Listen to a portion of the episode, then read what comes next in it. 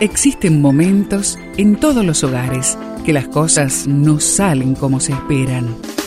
Susana y Gustavo Piñeiro te traen soluciones para tener un hogar diferente y duradero. Quédate con nosotros, porque ahora comienza Hogares de Esperanza. Gócense y alégrense, porque su recompensa es grande en los cielos. Mateo 5:12.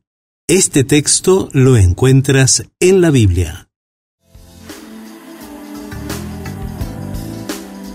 La familiaridad que hay entre miembros de un hogar muchas veces dificulta que podamos reconocer la autoridad y la sabiduría que Dios nos ha dado como cristianos nacidos de nuevo.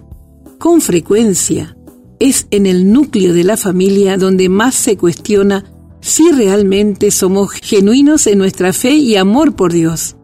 A Jesús mismo le ocurrió. A su familia le costó trabajo creer que esa persona que se crió junto a ellos fuera el Mesías. Quizás seas atacado por causa de tu fe, por causa de tus nuevas actitudes.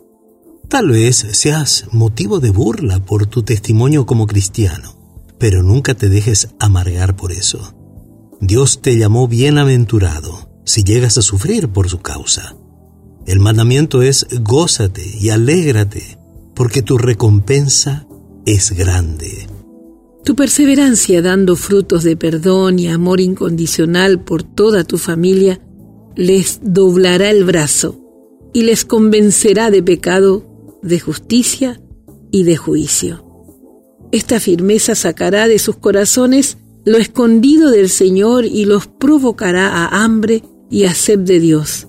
Por lo tanto, no temas, porque yo estoy contigo. No desmayes, porque yo soy tu Dios que te esfuerzo. Siempre te ayudaré, siempre te sustentaré con la diestra de mi justicia. Podría haber una linda reflexión ahí en la familia, analizando lo que Jesús dice cuando se refiere a que no hay profeta en su propia tierra, o que reciba honra en su tierra entre sus familiares y en su casa. ¿Por qué será que Jesús dijo eso? Interesante desafío. Vamos a orar. Amado Padre, gracias por hablarme y por presentarme el testimonio de Cristo. Y te lo agradecemos en el nombre de Jesús. Amén.